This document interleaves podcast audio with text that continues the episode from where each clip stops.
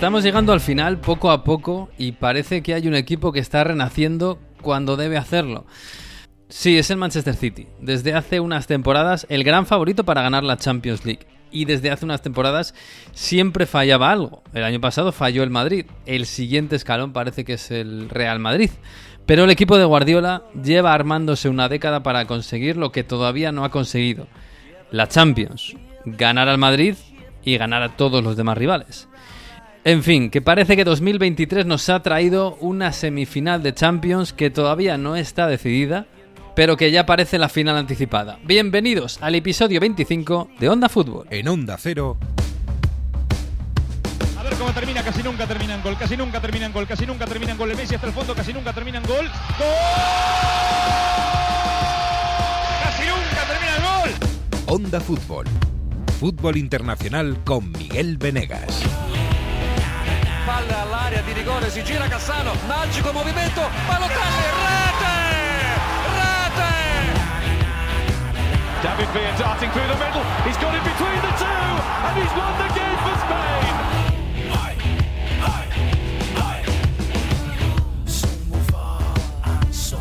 Pues sí, aquí estamos, cogiendo calor en esta primavera que ya se, se calienta de Champions de fútbol de casi casi de finales. De- dentro de dos semanas llegamos a mayo y mayo es el, el mes de las finales. Recuerdo, bueno, la final de Champions este año es en junio, pero casi casi. Hola Jesús López, muy buenas. Hola, ¿qué tal? ¿Cómo estáis? Espero Bien. que no se haya dado el sol esta semana, ¿eh? Demasiado, no vaya a ser. No, no, mucho. No, me- el otro día me dijo Gonzalo Gutiérrez que estaba moreno, cosa que no es muy habitual en mí.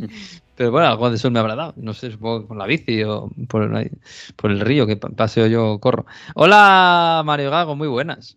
¿Qué tal? Muy buena. Se ve que tú sí que estás habituado a jugar eh, o a hacer deporte con el sol, no como otros equipos de primera división.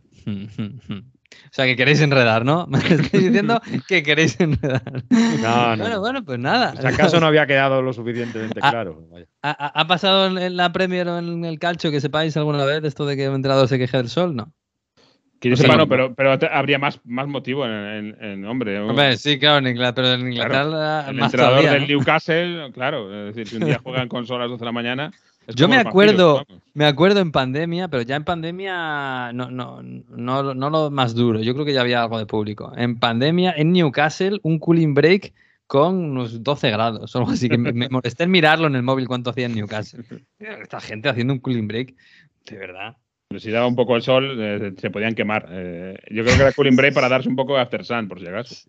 Yo tengo una no del sol, pero sí de la lluvia. Y esto era el especialista Walter Mazzarri cuando fue Oh. cuando le echaron del Inter, en su etapa en el Inter, eh, le echaron después de empatar o perder un partido contra el Verona en casa, creo que empatar.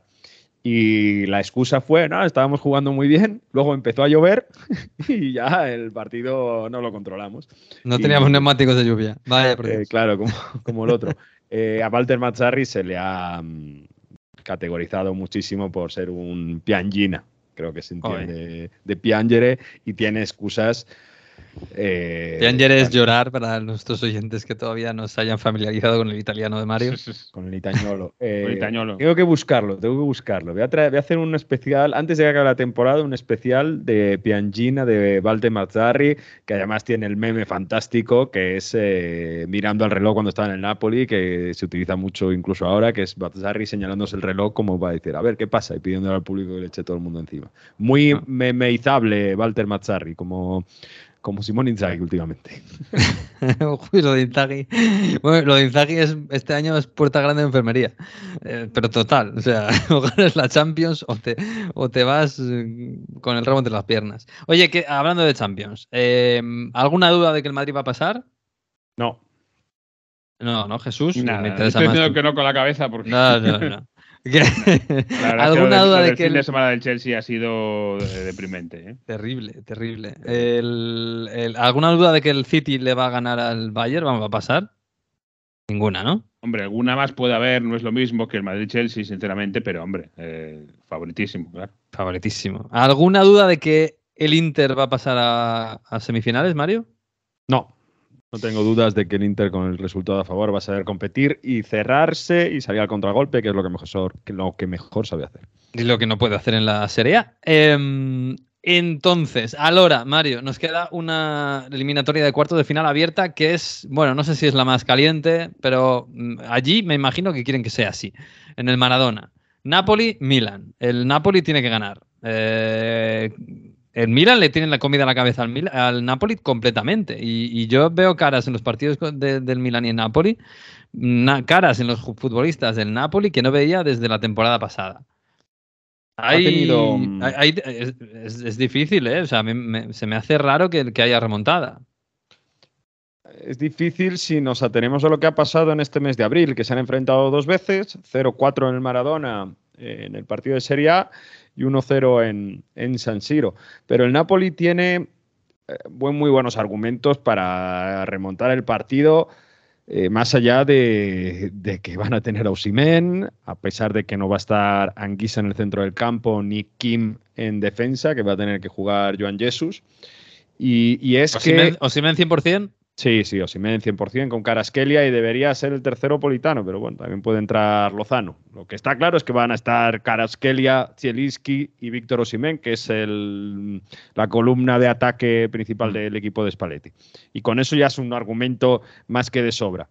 Pero es que además, si nos fijamos el partido de San Siro del pasado miércoles, el Milan tuvo al menos tres oportunidades, incluso cuatro claras para ganar desde el principio del partido, los primeros 20 minutos, eh, tres tiros bastante claros, uno de Caraskelia casi prácticamente a puerta vacía.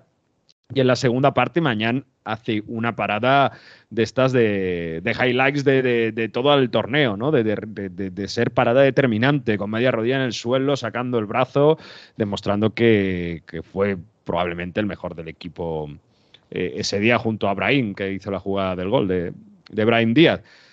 Por eso digo que si sumamos el componente emotivo que lo ha recuperado el equipo de Spalletti, porque había una huelga de animación contra De Laurentiis por tema de precio, sobre todo por seguridad, que no dejan meter banderas. Bueno, han hecho las paces y, y van a estar las dos curvas. El Napoli tiene dos curvas. Bueno, claro, tiene dos curvas. Tiene, Sí, la norte y la tiene sur. dos curvas. Pero quiero decir, eh, tiene dos grupos de animación en las dos curvas. Y, Mm. y- y van a estar los dos y, y el O sea, dos grupos ultras, digamos, lo que conocemos en España como grupos ultras. Sí, organizados, si no queremos entrar en, en Mm. Sí, o- si o grandes de peñas, ultra o cuánto no, cuánto no es. Entonces, eh, eh, por ese sentido y, por ritmo, eh, el Napoli tiene más ritmo. ¿Qué pasa? Que Pioli le ha ganado mm, la batalla en esos dos partidos que decíamos. Tácticamente se ha sabido organizar muy bien, ha sabido cerrar muy bien el equipo, está muy comprometido y aunque van a ritmo más lento, cuando roban con un Napoli fuera de sitio, porque sabemos que van a presionar y van a presionar muchas veces olvidándose que dejan mucho espacio atrás, pues ahí Brahim Díaz lo puede aprovechar de nuevo y ya hizo gol y asistencia en el Maradona en ese 0-4 y por ahí puede determinar la, la eliminatoria. La sensación que el Napoli va a salir a, por todas, da igual el espacio que deje atrás, y como no marque las primeras y se ponen nerviosos, pues a la contra el Milán tiene mucho daño con Brahim, con um, Rafa Leao y con Giroud que recupera después de un problema que ha tenido en el tendón de Aquiles. Pues si gana el Milan va a ganar como está ganando el Inter. Eh, así que es posible que se encuentren en las semifinales, el balón lo ponga en el medio campo y nadie lo coja. porque están jugando los dos un poco a lo mismo en Champions, que es donde están funcionando. Porque en la liga están horribles los dos. Y de hecho se están jugando no entrar en Champions. Sí, de hecho el Inter ahora está fuera de Entonces está Champions. fuera. Por tener un precedente de los dos jugándose un título más allá del derby, en Supercopa de Italia en enero, el Inter fue el que dio un paso más hacia adelante y el que en ese partido jugó más y además claramente ganó el partido 3-0 y, dominando. Bueno, pues lo veremos, lo veremos, a ver si nos depara. Desde luego parece que un duelo italiano va a haber en semifinales de Champions, que ya es una noticia enorme ¿eh? para lo que es el fútbol italiano en los últimos tiempos. Y parece que puede ser un derby de la Madonina, de, de Milán, en fin. Bueno, y por el otro lado, Jesús, eh, bueno, todo parece abo- abocado a un Real Madrid-Manchester City que nos recuerda mucho a lo del año pasado. Sí, desde luego, de, de vu absolutamente, con eh, algunos cambios, sobre todo en el, City, ¿no? Eh, cambios significativos, pero es verdad que es una repetición de aquella semifinal tan mítica que en el Madrid van a recordar siempre. eh, bueno, toda la carrera, digamos, la campaña de la Champions, pero esa semifinal especialmente. y sí, tanto el Madrid en Londres como el, el City en, en Múnich tienen todas las de ganar, sinceramente. Sobre todo el Madrid eh, con el Chelsea. Bueno, Jesús, queremos hablar del City. Sí, sí, nos vamos a adelantar un poquito, pero es que da la impresión de que el Manchester City ha vuelto. Si ha tenido algunos problemas durante esta temporada, es ahora el mejor momento y, queríamos eh, hablar con alguien que nos sepa explicar un poco, eh, bueno, si es de verdad el, gran aspirante a la final de Champions o no. Sí, tenemos eh, un invitado especial. Yo sabes que siempre te digo que es raro encontrar eh, periodistas ingleses que sepan hablar bien castellano. Entonces es un, mm. un, honor para nosotros y es un mérito grande de Sam Lee, de The Athletic, que se defiende perfectamente bien. Sam, ¿qué tal? Buenas noches. Ah, buenas noches, muchísimas gracias y bueno, a ver si, si puedo ayudaros porque, bueno, a ver, mi español no es perfecto, pero...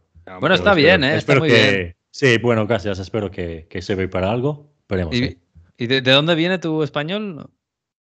Cursos de, de iPod hace más de 10 años. Y nada, escuchar, practicar y no mucho más. Ah, pues bueno, bueno, pues tiene buen oído. Caso, ¿eh?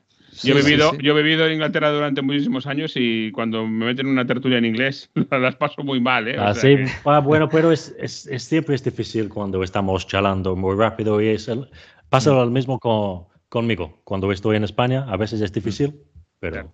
Sí, estaba pensando en una Emery, pedazo de entrenador, sí. pero que, bueno, ahí con el inglés le cuesta un poquito. sí. sí, Juan Maleo también, que estaba en el Manchester City, bueno, es, sí. especialmente en el fútbol es, puede ser diferente, ¿no? Es, es un idioma, el, el, fútbol inglés es un idioma distinto al, a la lengua inglés, ¿no? Es, yeah. es todo di diferente y, y, bueno, sí. A ver que... Y si me falla un poco mi nivel de español cuando hablo de, de, del City y sus sistemas, pero bueno, y, y, cómo, no sé, cómo ves ahora mismo el, el, Manchester City? Porque hemos, pasamos una temporada en la que el City ha pasado por algunos baches, algunos más de juego, otros más de, bueno, directamente de goles, eh, algunos incluso de con críticas con Cancelo. Sí, con sí, lo de Cancelo. Sí. No solo incluso, de Cancelo. Incluso se ha, se ha, llegado a criticar a, a Erling Haaland, decir que el equipo jugaba mejor sin él, que, que mm. bueno. Y ahora de repente a mí me da la impresión de que con todos los problemas que ha tenido, fíjate los problemas con la salida de Cancelo, incluso Walker, que bueno, con sus problemas fuera del campo salió del equipo, y de repente Guardiola ha dado con una tecla que nadie esperaba y ahora mismo a mí me parece que el Manchester City da más miedo que nunca. Sí, sí, yo creo que sí. Creo que es el mejor equipo de, de Europa y de lejos. ¿Mm? Y, y, y, sí, es, es, de repente, como decías, yo, yo, no esperaba un nivel así. Después de que perdió en, en el Tottenham en febrero, pensaba que, bueno, es, todavía es posible que, que puedan ganar la liga, pero si el Arsenal pierde muchos partidos y tal vez City gana uno, gana dos, pero pierde o, empata y vuelve a ganar y ganar y, y, perder. Pero ahora mismo es el City de, de todos los años, de de casi, todos los años, pero como me dijiste, tal vez dan más miedo que, que nunca. Y yo personalmente creo que, bueno, yo creo que va a ganar la Champions, pero sé que con el Real Madrid siempre es difícil y en, hmm. en, un final siempre es difícil y nunca se puede decir que un equipo va a ganar la Champions, seguro. Pero el Manchester City tiene el nivel porque tiene experiencia, tiene su, su equipo de, de, todos los tiempos, tiene Guardiola, para mí el mejor del mundo, pero hmm. ahora mismo tiene a Haaland también y tiene un sistema de juego que creo que en, en la Champions uh, les cae bien porque mm. es muy de transiciones y de contraataques. En el pasado, el City no ha, no ha tenido esto y los rivales sí, como el Liverpool, el Real Madrid, y um, se les han go golpeado con, con contraataques y el City no podía hacerlo, pero ahora sí. Y para mm. mí es, esto es la, la diferencia. La diferencia, bueno, una diferencia es esa, pero la diferencia que todos tenemos en mente ahora mismo es si se da la semifinal Manchester City-Real Madrid, que es la misma mm. que el año pasado, eh, es Erling Haaland. Claro, mm. da, en verano decíamos, joder, este equipo que juega, que, que, que, alucinas cómo juega y que tiene tantísimos buenos centrocampistas que, que juega, que tienen la pelota, que la esconden, que no se le puede quitar la pelota, le falta un 9. Le pones el sí. mejor 9 del mundo o uno de los sí. mejores 9 del mundo Y, y daba, claro, daba la impresión en verano de decir, a estos no se les puede ganar. Mm. Sí, bueno, y creo que esto existe porque al City cuando juega contra un equipo que, que, que juega con un bloque baja, no sé, o bajo, no sé si se dice a- así en España, Sí, sí, sí. pero co- co- sí, como un, un equipo que defiende atrás y que, y que no te da es- espacios. Con Haaland, son un- eh, el equipo es un poco peor que el año pasado y el año antes de esto. Ujú. Porque Haaland no, no puede asociar con, con sus compañeros como Foden, como Bernardo, como Gundogan. Y, y es un hecho eso. Lo que, lo que da Haaland a- al equipo es mucho, pero no, no es falso nuevo. fal- falso 9. Y Guardiola lo ha dicho. Y también Guardiola ha dicho que Julián Álvarez no puede jugar de, de falso 9. Porque el nivel para Pep, para jugar de falso 9, es increíble.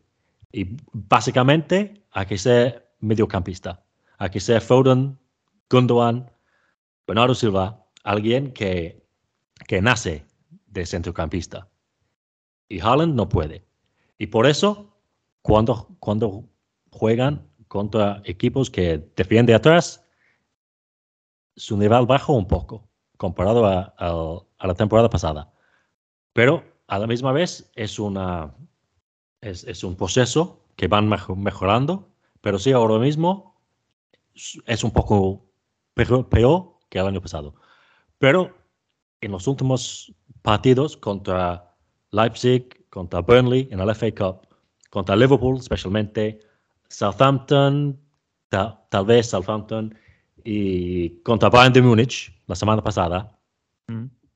al City puede jugar con contraataques o con transiciones, transiciones hasta que, bueno, o gana la pelota en territorio rival, um, ganando los duels con, con defensores de, de Bayern de- Bayern de Múnich, o pasen la pelota muy lento, con mucha pa- paciencia, para atraer, los, atraer lo- los rivales y después hace, hace pasos, hace pases, pa- pasos um, hasta los espacios y luego puede atacar muy, muy rápido. Es como un, um, un transición, como, como un contraataque, pero con su propia posesión.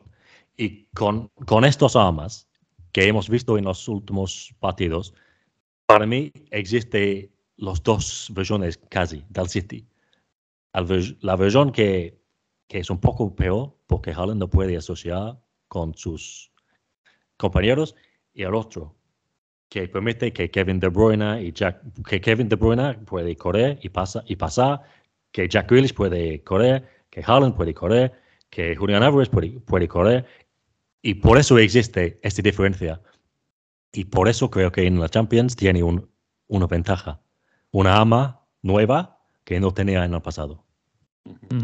Eh, escuchándote, Sam, a mí me da la sensación, eh, obviamente no podemos o no puede decir quejarse de la protección de Haaland, por supuesto, porque cuando Sí. me va a meter 89 goles eh, en media liga, pues eh, no te puedes quejar. Pero aún así, y en el fondo de su alma, de su ser, eh, y aunque nunca jamás lo reconozca, ¿tú no crees que Guardiola estará pensando que este equipo con Kane era más perfecto, más redondo desde el punto de vista mm, táctico, eh, estratégico?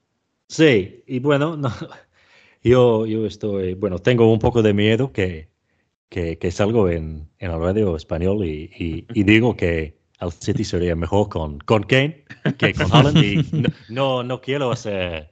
botadas, Suena fuerte, pero, se- pero- títulos, pero puede sí, ser. ¿eh? hablando, Desde un punto de vista, desde Sí, en un sí, sí, sí, aspecto concreto del. No, juego. bueno, ¿no? es- estoy de acuerdo, estoy de acuerdo, estoy de acuerdo. Porque Kane, bueno, yo, yo, yo tengo un, un fuente que, que conoce a Kane y me decía hace un año y medio, cuando el Manchester City quería fichar a Kane, que Kane pensaba que marcaría 50 goles con el Manchester City.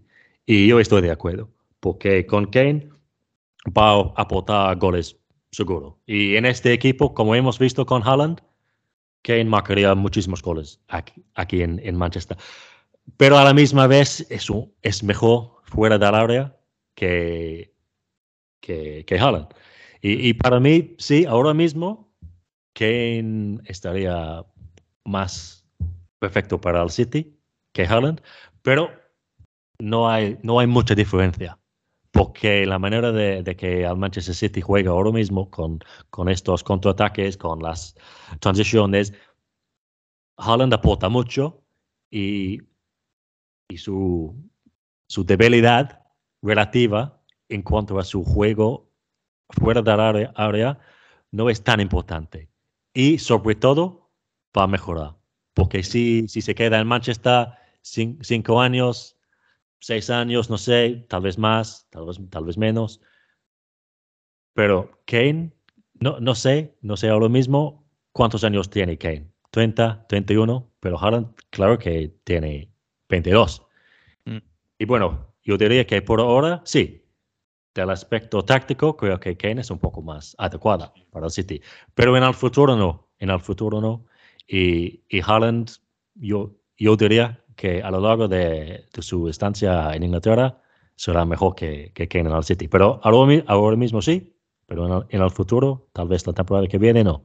Eh, eh, es un punto interesante este, porque es verdad que Harry Kane cuando empezó, cuando tenía la de, de Haaland para entendernos, no, no tenía este dominio de, del fútbol fuera de que tiene ahora. Para mí esto es algo que tenemos que darle mérito al jugador, por supuesto, pero a Poquetino cuando el Tottenham tiene que dejar mm. White Hart Lane para irse a jugar a Wembley, se encuentra con que de repente tiene un campo mucho más grande en casa, es cuando Pochettino empieza a ensayar esto de Kane, se viene para atrás y corre Son, corre Dele Alli y a partir de ahí empieza a crear la jugada. Y es a partir de ahí cuando empieza el, el, Kane más completo, que además del área que ya lo tenía, empieza a aprender y a practicar y a jugar de otra forma. O sea que es verdad que, tiempo Haaland tiene para aprender y, está en el sitio perfecto para esto. Me interesa otra, otra curiosidad, Sam, eh, de, lo que hablabas del City como favorito para la Champions. Obviamente que, tiene muchas piezas del puzzle colocadas, pero hay una que para mí me, me sigue faltando, que es el aspecto emocional. Puede ser. ¿Cómo está ese, ese vestuario después de, yo creo que cuando jugó la final contra el Chelsea, le hizo mucho daño al equipo la, semifinal que tuvo contra el FA Cup y otro partido contra el Chelsea, eh, en los que el Chelsea le, le maniató, era un equipo que venía imparable en ese final de temporada, y sin embargo el Chelsea de Tuchel supo pararle, y eso hizo que Guardiola en la final tuviera que pensar otra cosa, otra vuelta de tuerca y, y, quitó a Rodri para poner otro centro de vista más ofensivo, es decir, y yo creo que ahí se equivocó y obviamente le va a tocar la semifinal contra el Madrid, después de lo que pasó el año pasado con el Madrid. Entonces, mm. eh, eh, ¿cómo van las aguas eh, en, el vestuario en respecto a eso? Bueno, hasta que en español no, no, podría decir la anécdota de, Mike Tyson y todo el mundo tenía un plan hasta que Mike Tyson te golpeó, te golpeó por la cara, ¿no? Y, y por, hasta, hasta que, que pase o no pase, no sabemos. Yo creo que en cuanto a la experiencia del City, creo que han aprendido mucho de simplemente por ser en, en, en la final contra Chelsea hace dos, dos años y, y, lo, que, lo que vivió también en el Bernabéu hace un año.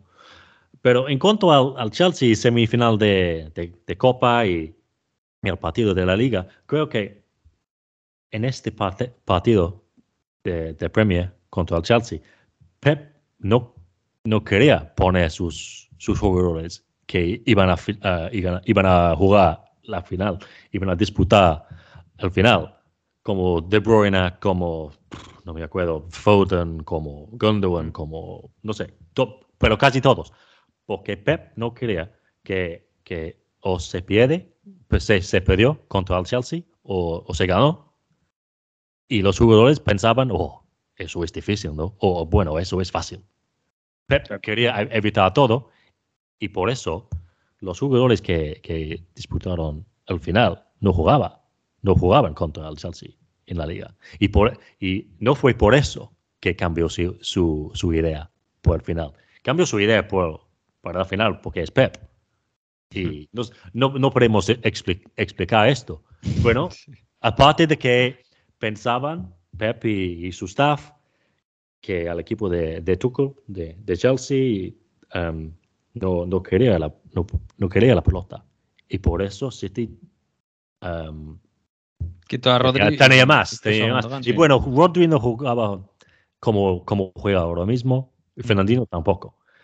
Pero sí, pensaban que con Gundogan, y bueno, yo, yo, yo, yo personalmente diría que Gundogan no había jugado de, de pivote. Recuerdo un día ante el Tottenham. Dos años atrás, sí. Sí, Pero contra el cuando, cu- cuando lo hacía, lo, lo hizo de, de, de puta madre. Pero, pero no había hecho antes de, del final. Pero pensaban que tendrí- em, tendríamos más la pelota y necesitamos más pases y por eso pon- ponemos a, a Gundo.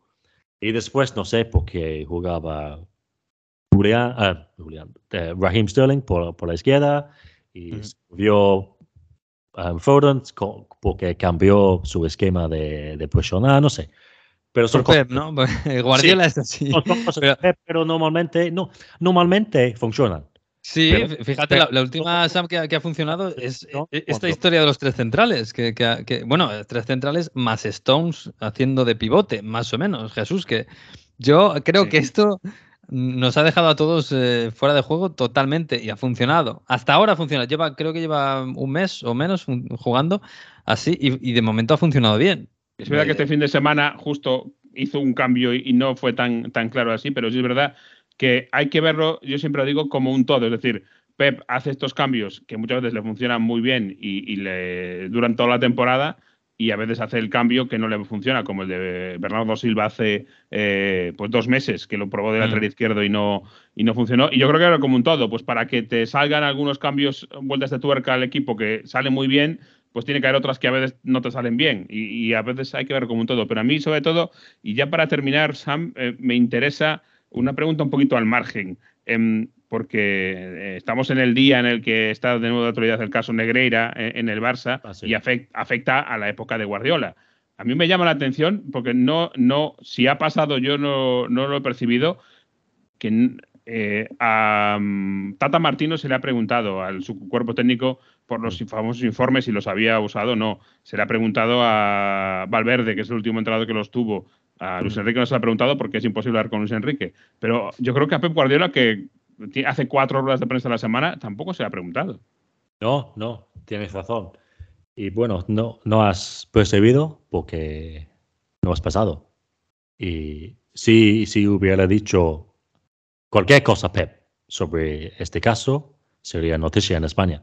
Pero no. Pero no, todo- en Inglaterra no se, no se está dando mucha importancia a esto No. porque, porque afecta a una de las grandes épocas de, de Pep como entrenador. Al final. Sí, pero no sé cómo, cómo va en, en España, pero en, en Inglaterra, bueno, nos interesa bastante lo que pasa en el, en el Barça y el Real Madrid, pero no es, no es, no son nuestros, ¿no? Sí, sí, Si, sí. si algo pase, si algo pase así con, con el Manchester City, con Arsenal, con Manchester United, sí, sí. Ujú. Me sorprende que, que alguien no, ha- no le ha preguntado a Pep, porque, bueno, tenemos brasileños, tenemos españoles, bueno, menos españoles ahora mismo, y bueno, yo, yo apostaría que alguien de España vendría Mm. para Manchester, solo para preguntarle a Pep, pero todavía no ha pasado.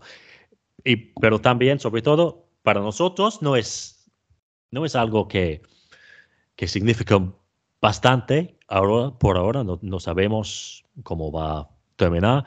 Y tal vez también, por mi parte, con el Barça, hoy en día siempre es algo. Siempre, es al- siempre hay algo di- diferente. Mm.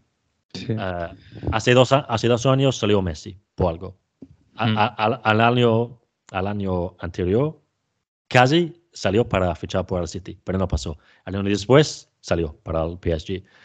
Ah, la- al, al verano pasado Las palancas. tu- tuvieron todo con las palancas, sí, exactamente. Todo así. Y por ahora, con el Barça, aquí en Inglaterra, no, no, sab- no sabemos qué pasa. No sabemos qué está pasando. Demasiado Siempre algo sí. diferente. Y bueno, sobre todo también porque al Barça dice algo, al Real Madrid dice algo diferente. Y siempre, siempre están en conflicto. Y por eso no sabemos qué pasa. Bueno, tenemos corresponsales muy, muy, eh, Mm. muy po- com- como con The Athletic y The Guardian. como- te- tenemos corresponsales ingleses o españoles en España um, ayudándonos y es- escribiendo para, no, para nosotros, pero al final no es, no es un tema. Tenemos muchas cosas a- a- a cont- em, pasando por aquí. Al, al Liverpool, al Chelsea, que, que pasan por Sí. malas temporadas, Sí. al Tottenham, que, que echaron a, a Conte, a, Mm. a Leicester, Newcastle. Newcastle. Sí, Y sí. Tenemos mucho. Y, y- y no he, y no he dicho nada del, del City, de Haaland, del Arsenal también, de Arteta y Mm. todas estas cosas. Siempre hay una drama en la Premier y es más fácil em, centrarnos en, en esto. Pero sí, me, Mm. me sorprende un poco que alguien de España no, no, ha, no haya venido por acá. Mm. Hasta, hasta que esto pase, no, no creo Sa- que... Sam, tú- tú- si, si todo va como, si todo va como parece esta noche y mañana, eh, en un par de semanitas, alguien sí, le va a preguntar a Guardiola. En el Seguro. Bernabéu, seguro. ah, sí, Seguro. sí. Todos, todos los periodistas en la, en la sala, ¿no? sí, sí, Cada sí, uno. Sí, imagino Pues que sí, sí. Es- yo imagino que, bueno, esta noche está preparando su plan para Bayern de Múnich y después va a preparar su plan para los periodistas de. Para la rueda de prensa. También, también, hombre, él lo sabe perfectamente. Bueno, Sam, que nada, te agradecemos el ratito, el, el bisturí que le has metido al Manchester City, que sí, es ahora mismo seguramente el equipo del momento. Vamos a, y eso que todavía no es líder en la Premier, que parece que lo va a ser, pero bueno. Que nada, te Sí, mandamos muy un- pronto, muy pronto. Sí, El pronto. 26, ¿no? Sí, el 26. Tal vez sí, sí. O incluso puede que antes. Bueno, veremos. Eh, nada, que te mandamos un, un abrazo, te leemos en The Athletic, como siempre, y, y a ver qué pasa con el City, con el Madrid, que parece que se van a cruzar. Un abrazo, ¿eh? Un abrazo, muchísimas gracias. Hasta luego, chao. Adiós, chao, chao. Bueno, ahora que hablamos de Champions, nos vamos a ir a Francia, ¿no? Hola, Manu Terradillos, muy buenas. Ahora que hablamos Hola, ¿qué Champions, tal? vamos a ir a ¿Cómo- Francia, dice. ¿Cómo No, yo no estáis? quiero- Pero Manu está en este programa todavía. No ¿o? quiero hacer sangre, Manu. ¿Cómo estás? ¿Estás Niza, bien? Niza a tope. El Niza a tope. ¿Sigues vivo? Vamos con el Niza a tope. que sigue ¿Cómo está vivo. la conference, Manu? Es la conference, ¿verdad? Empataron en la ida en Basilea, el Niza, a uno y, y es, lo, es lo que queda. ¿Hay ilusión Eh, eh, ahí por la Riviera Francesa en la conference? Sí, hay mucha y, y de hecho hubo hasta, bueno, hasta se lo ha recordado el señor Galtier, porque estuvo allí Mm. y hubo una serie de aficionados que, bueno, tuvieron un comentario, bueno, una pancarta sobre su madre que había estado enferma y el señor Galtier se enfadó mucho con ellos y luego en rueda de prensa dijo, si esta gente ve aquí fútbol europeo es gracias a mi trabajo del año pasado. Así que, que ni se les ocurra ni se les ocurra meterse con nadie. Muy Ni un día sin sacar pecho, ¿eh? Joder, madre mía, Galtier. Pero bueno, es lo que queda, claro, claro. Pues es fútbol europeo, quieras que no. Y no está, no hay nadie en Europa League, no hay nadie en Champions, así que No, yo diría que para la conference, el Niza, a ver, al Basilea, yo creo que le tiene que ganar. El Basilea está haciendo una temporada horrible, ¿eh? Horrible en, en Suiza. Y de lo que queda, pues hombre, un West Ham por ahí, que tampoco es que este año esté siendo súper. Bueno, díselo al Arsenal. Sí, es verdad. la Fiore, que bueno, más allá de Enrabat y de Jovic este suplente, no sé, que está, ¿eh? Está a tiro la, la conference, mano. sí, es una opción, es un título europeo, quieras que no, ¿por qué no?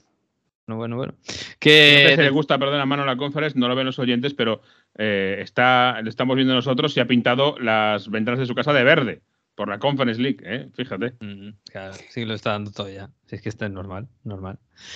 ¿Que, mm, que del fin de qué, Manu? Eh, bueno, eh, en realidad todos tenemos en mente que el París va a ganar la liga, pero yo creo que ya este sábado fue el sábado de, bueno, de ratificación, ¿no? Le ganan al Lens, que era el segundo. En casa, yo creo que bastante cómodamente. Es verdad, cómodamente, es verdad que, que- que, bueno, esto de que el Lens se quede en los primeros minutos con 10, en el minuto 19, cuando van 0-0, pf, es un poco bajón. No digo que no lo mereciera. ¿eh? pero es un poco bajón. Claro, se, se mató ahí el partido eh, un poco, ¿no? El, el duelo que podíamos haber esperado en la, cumbre con el Lanza seis puntos en una buena temporada, pues ahí, ahí se murió el partido, yo creo. Se, ya pues pierde el, ya el, el hecho de que juegan en el Parque de los Príncipes y encima te quedas con 10, pues al final acabó siendo una victoria muy clara del PSG 3 a 1. Eh, golazo de Messi en combinación con Mbappé, con un pase de tacón muy bonito. Golazo de Vitinha Mm. desde fuera del área. Mbappé marcó también, que batió el récord, ahora es el máximo goleador del PSG en la liga, y que ya era el máximo goleador general. Si os acordáis que superó los 200 goles de Cavani. Esta vez ha superado los 138 también de Cavani. Eh, y estaba a seis puntos, pues se coloca a, a nueve del, del Lens. Se queda a ocho del Olympique de Marsella, que sí ganó, pero juega contra el Troyes, el Stack, como lo llaman aquí, por las iniciales, eh, Mm. que ganó es un equipo que está en zona de descenso y que lo tiene muy, muy mal. El Troyes el dos Troyes es, de, es del City Group, ¿no? Es del Manchester Sí, City. Y no están muy contentos por la gestión que han tenido, por los fichajes y por cómo está marchando el equipo, porque están, son los antepenúltimos, pero están, creo que es 10 puntos, si no me equivoco, de la salvación. Mm. Y este año no hay promociones, los cuatro últimos bajan, entonces no están nada contentos y viendo un poco la racha que llevan, eh, quedan siete jornadas, 10 puntos. O sea, 10 puntos por arriba, un equipo que gana, dices a lo mejor, pero cuando tienes 10 puntos de desventaja por abajo que te cuesta ganar, difícil. Marcó un doblete el otro Vitiña, entonces ha sido un poco el fin de semana de, lo- de las reivindicaciones de los Vitiña. Se acabó un, un artículo del equipo, algo así como no, habría, no habremos juzgado demasiado pronto a los Vitiña, ¿no? porque le estaban criticando ya, porque el, de- el de Marsella no marcaba, el de el PSG había empezado muy bien, pero luego se había diluido. Así que ocho puntos, eh, quedan siete jornadas y sobre todo el próximo fin de semana el, el PSG visita al, al Angers, juegan el viernes, que es el último, debería Mm. ganar. Y los otros dos perseguidores tienen partidos complicados. El Lens recibe al Mónaco, el Lens, y el Olympique de Marsella tiene el duelo olímpico el domingo contra el Olympique de Lyon, que Mm. es el partido en el que el año pasado, no sé si recordáis, alguien se llevó un botellazo, Dimitri Payet, que tuvieron que suspender el partido, y no, no lo querían suspender del todo, y bueno, fue un espectáculo un tanto dantesco. Marsella dice, aquí estamos, ¿no? Si, si os sirve de conclusión, pero yo creo que sí, ya esperábamos igual a ver si hacía algo el Lens por animar un poquito en el tramo final, pero bueno, yo creo que ya podemos dar por hecho que, Bueno, bastante mérito tiene el Lens, eh, Manu, que es un equipo Sí. que no deja de ser pequeñito. Bueno, la- a mí siempre me ha llamado la atención que el Lens es una ciudad de 30.000 habitantes con un estadio de 40.000 espectadores. siempre me ha parecido algo muy bonito. Pero bueno, eh, que, que esté ahí arriba ya tiene mucho mérito. eh. Sí, sí, han, Francés ha hecho un, un trabajo muy bueno. Tiene, luego tiene riesgo también de que pierda jugadores, que yo creo que muchos van a aprovechar. A mí me gusta mucho. Eh, pasó con Klaus. Mm. Claro, Klaus se ha ido, lo han podido solventar. eh, está ahora Frankos- Frankowski, que jugaba en la izquierda, jugando en la derecha. eh, pero Seco Fofana, que es un poco el, el gran jugador del centro del campo, ya ha dicho este. Hace unos días veía una entrevista en la que ya le preguntaban por el PSG y decía, hombre, siempre sería muy bonito. Sea, la típica respuesta que no esperas de un jugador, vamos a decir, un equipo tipo Sevilla o Valencia, no, no por la situación actual, sino nivel económico, histórico, pues que vaya segundo en liga detrás del Madrid o del Barça, que le pregunten a un- su jugador estrella y diga, hombre, pues eh, eh, claro que me gustaría fichar por el Madrid. Pues hombre, no por el. Barça, no lo dices, no lo dices. Eh, por mucho que quieras, dices, esto ya lo diré dentro de dos o tres jornadas y seguimos lejos, ya me apaño alguna entrevista con algún medio y digo, me haría mucha ilusión.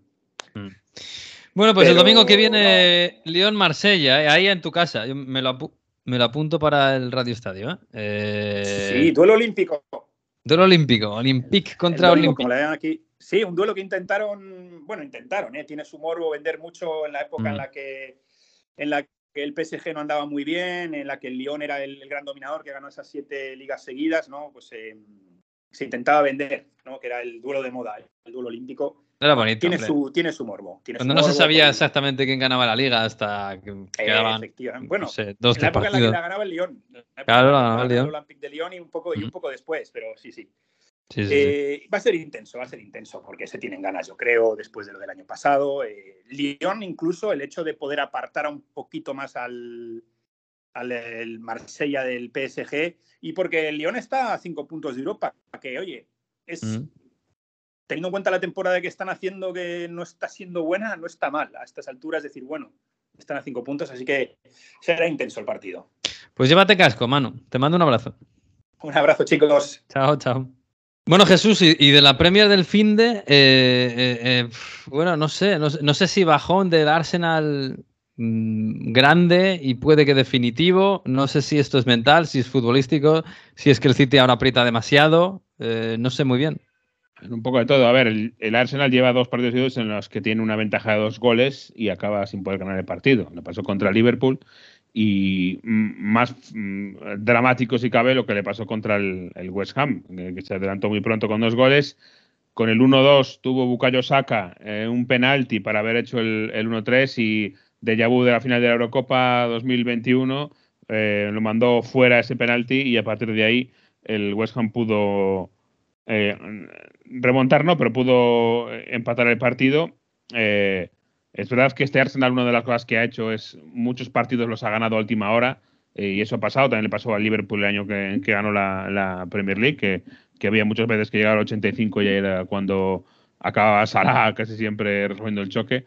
Pero yo creo que esto se circunscribe más ahora, por lo menos a partir de ahora, en, un tema eh, emocional. Eh, claro, con el City que parece en el punto más fuerte de la temporada, eh, dejando atrás todos los problemas, y con el Arsenal con un poquito de dudas, es el peor momento para el City, para, peor momento para el Arsenal para tener que viajar y visitar al City, que es dentro de nueve días nada menos.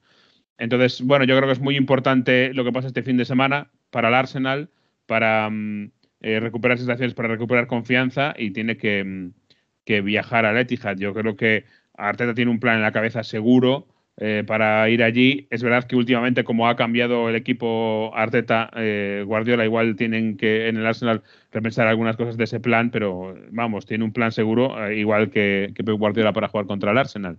Vamos a ver, ¿le, dará Arteta otro cambio de, de guion a su equipo como Guardiola y hará un overthinking también o no? Ya veremos. Eh, yo tengo mm. mucha curiosidad por ese partido. Bueno, veremos. Este fin de semana juega contra Southampton en casa, que en principio tiene que ser fácil para coger un poco de, moral. El, bueno, el equipo de Seyes, el Southampton, que está abajo.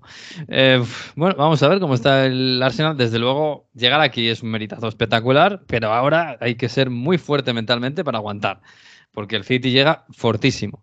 Em, ¿Del Chelsea qué? ¿Algo que decir? Eh, esta gente, más allá de que de la Champions se les va mañana, eh, Lampard, bueno, pues sí, es ídolo de la grada y tal, pero no parece que esté mejorando la cosa. Eh, no, está empeorando, de hecho. Sí, por eso hay. Está empeorando, de hecho. ¿Hay, alguna luz al final del túnel de esto? Nah. Pues la luz yo creo que se llama Nagelsmann o se llama Luis Enrique, eh, sinceramente. Pero ya, pero ya en junio, claro. Claro, claro, no, esta temporada ya yo creo que eh, esta semana la temporada del Chelsea mm, queda prácticamente vista para sentencia, eh, por desgracia para ellos. Y a partir de ahí es que tienen que ponerse muy en serio. Yo, sinceramente, mi primer pensamiento cuando acabó el partido ante el Brighton el otro día fue pensar eh, Lampard el breve. Ya, veremos. Lo que es que a lo mejor si quieres un entrenador nuevo, igual uno de los que quieres tener como nuevo para el año que viene no quiere tocar este equipo tal y como va ahora en esta dinámica. Ese puede ser un problema. Porque igual ni a, ni a Nagelsmann ni a Luis Enrique les hace mucha gracia eh, llegar en este momento al Chelsea en vez de llegar en verano cuando tienes ¿no? Eh, una pretemporada para cambiar cosas, para cambiar mentalidades, cambiar dinámicas, etcétera. Eh, entonces, ya veremos, pero desde luego que eh, el mes de mayo se le va a hacer largo al Chelsea. Pues sí, y oye, el Aston Villa de Emery, que le ganó al Newcastle 3-0, eh, a Emery van a tener que acabar poniéndole un monumento en algún lado en el fútbol inglés. ¿eh? van a tener que, regalar el first, el first de, Oxford, solo por lo bien que lo está haciendo en el, en el Aston Villa, porque la verdad es que sí, ha cogido un equipo que estaba eh, pasándolo muy mal con Steven Gerrard en la primera vuelta. Acuérdate que este equipo parecía eh, bastante perdido y poco a poco lo ha ido mejorando, mejorando y está eh, subiendo hasta meterse en Europa. Ojo, pues el año que viene el Aston Villa de Emery en Europa.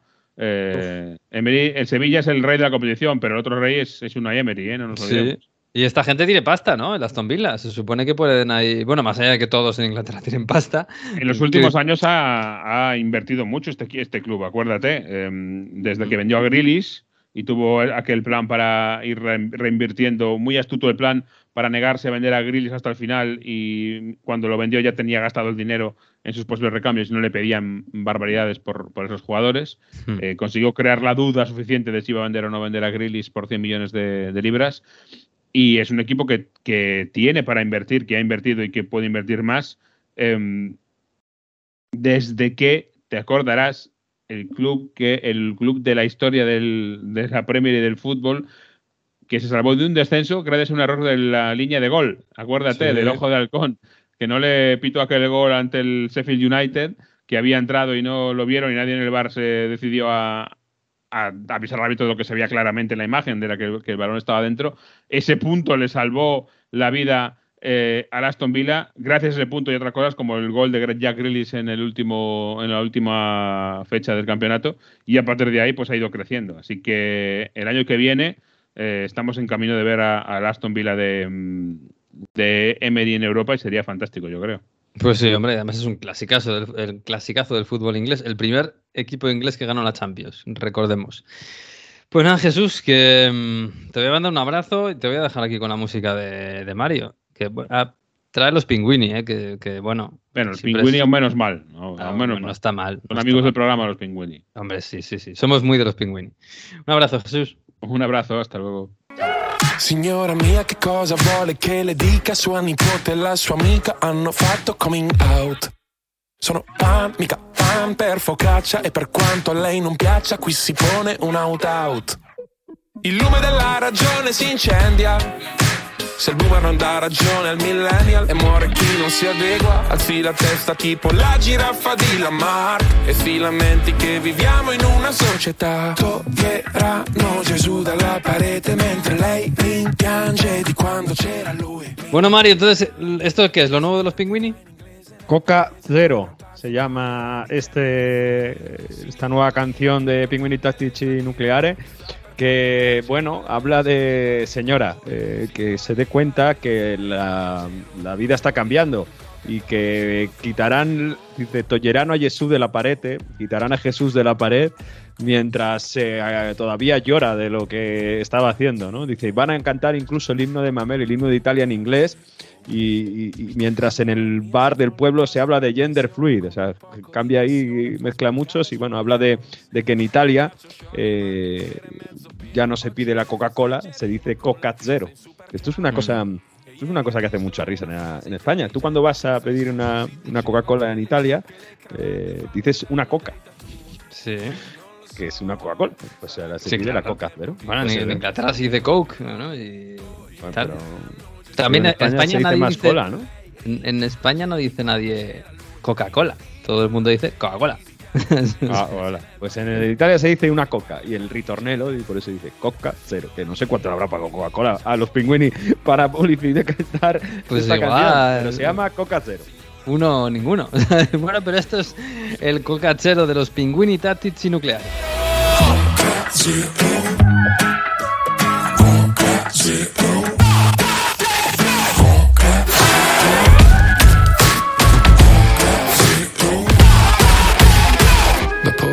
Pues Mario, no sé, del fin de semana tú dirás, eh, no sé, ¿qué quieres comentar? El, descalabreamiento de los equipos de Milán, que están pensando en lo suyo, en la Champions, eh, la derrota de la Juve, la verdad es que vaya fin de semana. De los de arriba prácticamente no ha ganado nadie, solo los de los de Roma, la Roma y la Lazio que se están asentando en puesto Champions, porque los demás, eh, claro, si el Milan jugó con eh, todos suplentes menos Mañán. Cambió todo el 11 menos Mañán. El Inter prácticamente cambió casi todo el equipo y el Inter acabó perdiendo. Lo de verdad que, el Inter es que eh, no acaba por no acaba, pero no acaba de aprovechar las oportunidades de gol que tiene y luego al final, pues siempre les acaban recibiendo. En esta ocasión en un córner contra un Monza que ya hemos visto que esta temporada está de, mata gigantes y con Pablo Marí inmenso como líder de, esa zaga, pero es que el Inter falla muchísimas ocasiones y está quinto fuera de Champions. Suma tercera derrota consecutiva en casa sin marcar gol. De verdad, un partido otra vez desde el punto de vista ofensivo lamentable. Pero bueno, luego llegará la Champions, para los italianos esperemos, y cierra esa clasificación contra el Benfica. Y el Napoli, que tuvo su tercer empate de la temporada 0-0, también con muchísimos suplentes, pero los últimos minutos jugó Simen ya, tuvo apenas 20 minutos y cambió al equipo. También entró Caraskelia y ese Napoli... Eh, que, jugó con suplentes, dejándose esos eh, dos puntos contra el Verona, significa que eh, bueno, la fecha para conseguir el Scudetto se retrasa o, algo más y, en Nápoles se fija mucho sobre esto hacia el fin de semana de 6-7 de, mayo, que sería Nápoles-Fiorentina. Todavía no hay fecha porque dependerá de que mm. pase en Champions. Si el Napoli pasa en Champions, pues probablemente será el 6, casi seguro será el sábado 6, si no, lo podrían poner el sábado 7. Pero también dependerá de qué pasa en Juve-Napoli, que es este fin de semana donde tiene que ganar el Napoli para que esa fecha siga, siga siendo válida en, el tema de Scudetto. Bueno, si te parece, escuchamos a Spalletti como ha dicho que, en virtud del partido del, del- día del Milan, porque le preguntaron mucho después de- del empate contra el Verona a Spalletti, qué se necesita, y él insistió mucho en unidad, unidad. Este Napoli tiene que ser unido y, y unido también con la afición, lo que os decía antes. Eh sì, per andare a fare quella partita lì bisogna avere un po' tutto, non è solo la fase di, di- di- di possesso vicino alla porta, bisogna rimanere in equilibrio, bisogna far girare bene la palla, bisogna essere, bisogna essere squadra in tutto e per tutto. Se, les- se le entiende a Spalletti cuando habla despacio así, se le Mm. entiende, ¿no? Porque dice que tienen que estar unidos en todo lo que hagan. Y, y- y- y también lo contra, hace un poco la contraposición con el Milan, que su gran característica es esa unidad y esa mm, concentración, es ese, ese ser compacto que, que les ha definido. Así que va a llamar mucho a esa unidad. Un Napoli que saca 14 puntos de ventaja a la Lazio. Tenemos que hablar de la Lazio Hmm. por varias cosas. Primero, porque está haciendo una temporada fantástica en Serie, A, ya está fuera de Sí. Europa. Pero después, eh, primero por el accidente que ha tenido Chiro Inmóvil en coche, yendo por la capital, con iban sus hijos, por cierto, le ha pasado por encima prácticamente, le ha embestido un tranvía de la Uf. capital Mm. y ha dejado el coche pues, en un estado prácticamente siniestro total. Inmóvil está en el hospital cuando estamos grabando esto en el día lunes. El eh, día martes, en teoría, es cuando ya le van a dar el alta, pero tiene una fractura de una costilla y de. Y, de, y tiene una luxación, tiene, tiene un problema en una vértebra también. Entonces, bueno, eh, Inmóvil va a estar fuera algunas semanas. Van a intentar que vuelva para, para el Inter. Con esto quiero decir que la Lazio, sin Inmóvil con un calendario difícil, pues si se deja puntos, a lo mejor el Napoli va a tener más fácil cantar en Alirón. Mm. Pero luego te, Pero te- ta- te tampoco traigo- Inmóvil está su temporada. Fíjate que el, el la Lazio está haciendo un temporadón, ¿eh? pero tampoco Inmóvil está su gran temporada. Ha tenido lesiones, ha tenido ausencias. Mm, Sí. No sé, que tampoco se ha notado cuando no ha estado, ¿no? Es verdad, solo lleva 10 goles en Serie A y, y cuando no ha estado Felipe Anderson muy bien, Pedro haciendo Mm. goles, Zacañi. Está Mm. siendo un equipo muy coral para hacer goles y, y Luis Alberto es cuando está jugando otra vez de nuevo está siendo determinante. Está siendo Milinkovic Savic, a la Juve le ganaron así, siendo muy corales y, y siendo muy, muy participativos. Un Lazio que juega muy bien al fútbol. Sí, con Sarri. Y, y claro, en la Lazio, la gente de la Lazio, después de ganar 3 al Spezia, 0-3 al Spezia, le dijeron, oye, pues este equipo que va tan bien, ¿qué le va a pedir eh, eh, Mauricio Sarri a Lotito, presidente de la Lazio, el- en el mercado de fichajes en este próximo verano? Y Mauricio Sarri dice esto. Guarda, ne chiederei 11 per il campionato, 11 per la Coppa e 11 per la Eh, Coppa vabbè, Italia. però non Come faceva. Prorecco alla Pallanuova. Le voy a pedir 11 jugadores para la Liga, 11 jugadores para la Copa y 11 jugadores para Europa. Voy a ser como la Proreco, el equipo de Palanuoto, de waterpolo, que, que tiene un equipo para cada disciplina. Sarri, que es un especialista en meterse en, En charcos. pero con todo el mundo. Recuerdo que dijo, le he llamado democristiano a Mancini y los democristianos le denunciaron. Pues obviamente la Proreco ha sacado un tuit y ha dicho, a ver, no nos compares con nosotros, que nosotros por lo menos todavía estamos en Europa. O sea, que nosotros no necesitamos tantos jugadores. Sarri, usted se ha quedado en una, en una etapa anterior, tenemos menos jugadores, veintipico jugadores, no 33. O sea, que preocúpate de estar en Europa, que nosotros todavía estamos. Haciendo amigos Madre ahí siempre. Haciendo amigos. Dicho que está haciendo un temporadón, ¿eh? porque hay, que- hay que reconocérselo. El año que viene, el Napoli va a estar en Champions. Pinta que la Lazio va a estar en Champions. Parece que la Roma puede estar en Champions. Eso solo deja dos opciones. O uno de Milán gana la Champions, permíteme eh, duda- dudar esto, o uno de, la, uno de Milán se va a quedar fuera de la Champions. Con lo que, so- sobre todo el Inter, la- la- la plantilla que tiene. Ojo, ¿eh? Para hacérselo mirar. Porque a la Juve le damos descartada primero. Este miércoles, este día miércoles, la Federación Italiana decide sobre el recurso de la Juve sobre los 15 puntos que le quitaron por el tema de las plusvalías. En la Juve están bastante confiados de que le devuelvan los 15 puntos. Con- Con la, Ju- la Juve con 15 puntos más se pondría con 59, tercera en la clasificación, a dos puntos de la Lazio, por encima de la Roma. Pero la Juve tiene otra causa pendiente que puede salir muy mal parada y es el caso de los pagos eh, en diferido que sufrió el equipo durante la pandemia. Hay pruebas claras, se han filtrado la conversación del equipo de ese año donde Chiellini manda un mensaje y prácticamente resumo dice que chicos, vamos a decir públicamente que renunciamos a dos sueldos, pero que sepáis que durante el año que viene y más adelante nos los van a pagar en negro, que no va Ah, pues muy bien. Entonces eso es balance, eso es balance, falso balance, eh, mm. por eso se están indagando Agnelli y, demás, y por eso la federación ha reabierto la causa y podría quitarle, hay quien dicen entre 15 y hasta, o sea, otros 15 puntos más, y hay quien dicen que hasta 30 o, o todos. Pues eso ya es más complicado. La temporada que viene no sabemos si la Juve va a jugar Champions o va a estar en Serie B. En esa horquilla estamos, ¿no? Yo creo que no va a bajar. Serie B Hablamos cuando la, cuando la crisis, ¿te acuerdas con Estefano? Porque mm. se está renegociando los derechos de la Serie A, no solo en Italia, sino en el extranjero, y sería un golpe durísimo otra vez con la Juve en Serie B. Pero fuera de Europa tiene mucha pinta, de cualquier competición europea. Pues lo veremos, lo veremos. En Italia han dado ejemplo de, bueno, de sancionar al club más importante de Italia, que es la Juventus de Turín. En fin, bueno, vamos a terminar.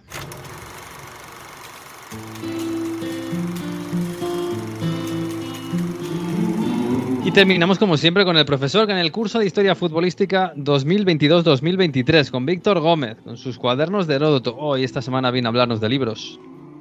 Aun cuando no cabe la menor duda de que hacer el amor es una actividad mucho más grata que ver un partido de fútbol, no hay empates a cero, ni el contrario practica la trampa del fuera de juego, no te llevas ningún disgusto copero y encima estás calentito. En estas en condiciones normales eh, no engendra sensaciones tan intensas como las que puede producir ganar el campeonato en el último minuto, que es algo que solo sucede una vez en la vida.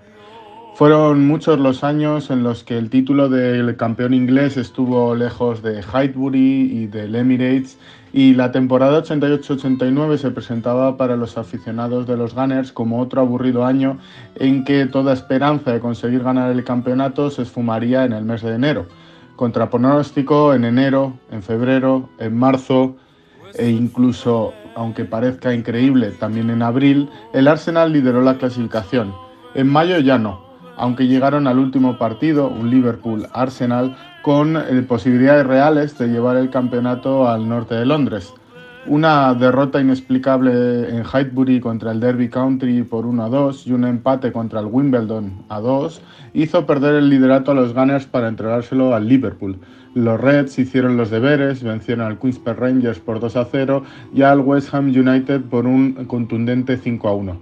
Estos resultados obligaban al Arsenal a ganar por dos goles en la última jornada, ya que los Reds estaban tres puestos por delante y con, mayor golaveraje. El Liverpool había ganado 11 de los últimos 18 campeonatos. El Arsenal había obtenido tres eh, empates únicamente y 10 derrotas en sus últimas visitas a Anfield. Las esperanzas Gunners eran reducidas. Marcado además por los trágicos sucesos de Hillsborough, el partido comenzó con una ofrenda floral de los jugadores del Arsenal a la mítica grada de Anfield de Cop. Y enseguida el árbitro eh, pita el inicio del partido y todos piensan en el campeonato. Después de una primera parte de total igualdad, fue el Arsenal quien en el 52 por medio de Smith se puso por delante, que de cabeza mandaba a la red una falta votada por Winterburg. Tras las protestas por un presunto fuera de juego, el árbitro da por bueno y el gol sube al luminoso. Un solo gol. A eso estaba el, Arsenal de ganar el campeonato. Pasaba el tiempo y Grovela resultó ser un verdadero muro. Se esfumaba el tiempo y con él el sueño Gunner. Sería en el tiempo suplementario, el famoso 90 más 2, cuando sobre el césped apareció Michael Thomas la jugada parte desde la defensa con un pase largo de Nixon hacia Smith, quien prolonga para Thomas y este deja sentada la defensa red y cruza el balón con la derecha para batir a Grovelar y marcar el segundo gol del Arsenal. Un gol que valía el campeonato tras 18 años de abstinencia, un gol que vale lo mismo o más que un orgasmo, porque una cosa así, como dice el gran seguidor eh, Gunner Nick Corby en Fiebre en las gradas, te sucede una sola vez en la vida.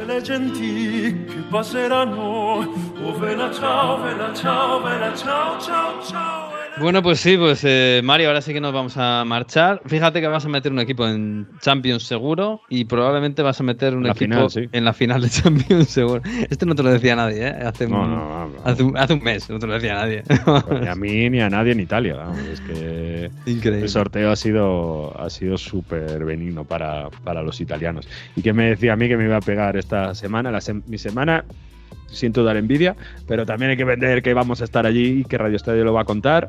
Oh. El martes, eh, Napoli-Milan. El miércoles estaré en San Siro en el Inter-Benfica. Y el domingo estaré en Turín en el Juve-Napoli.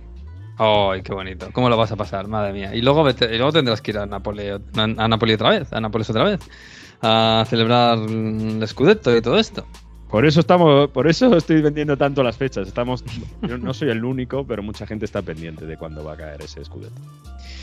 Un abrazo, Mario. Abrazo. Pues nos marchamos, nos marchamos hasta la semana que viene. Estas últimas semanas hemos estado un poco despistados, bueno, con problemas logísticos y vitales, eh, pero la semana que viene volveremos el próximo lunes, como siempre, a la una de la tarde en Onda 0.es y en todas las redes, con el episodio ya 26. Hasta aquí ha ido el 25. Disfruta de la semana, hombre, que merece la pena. Adiós.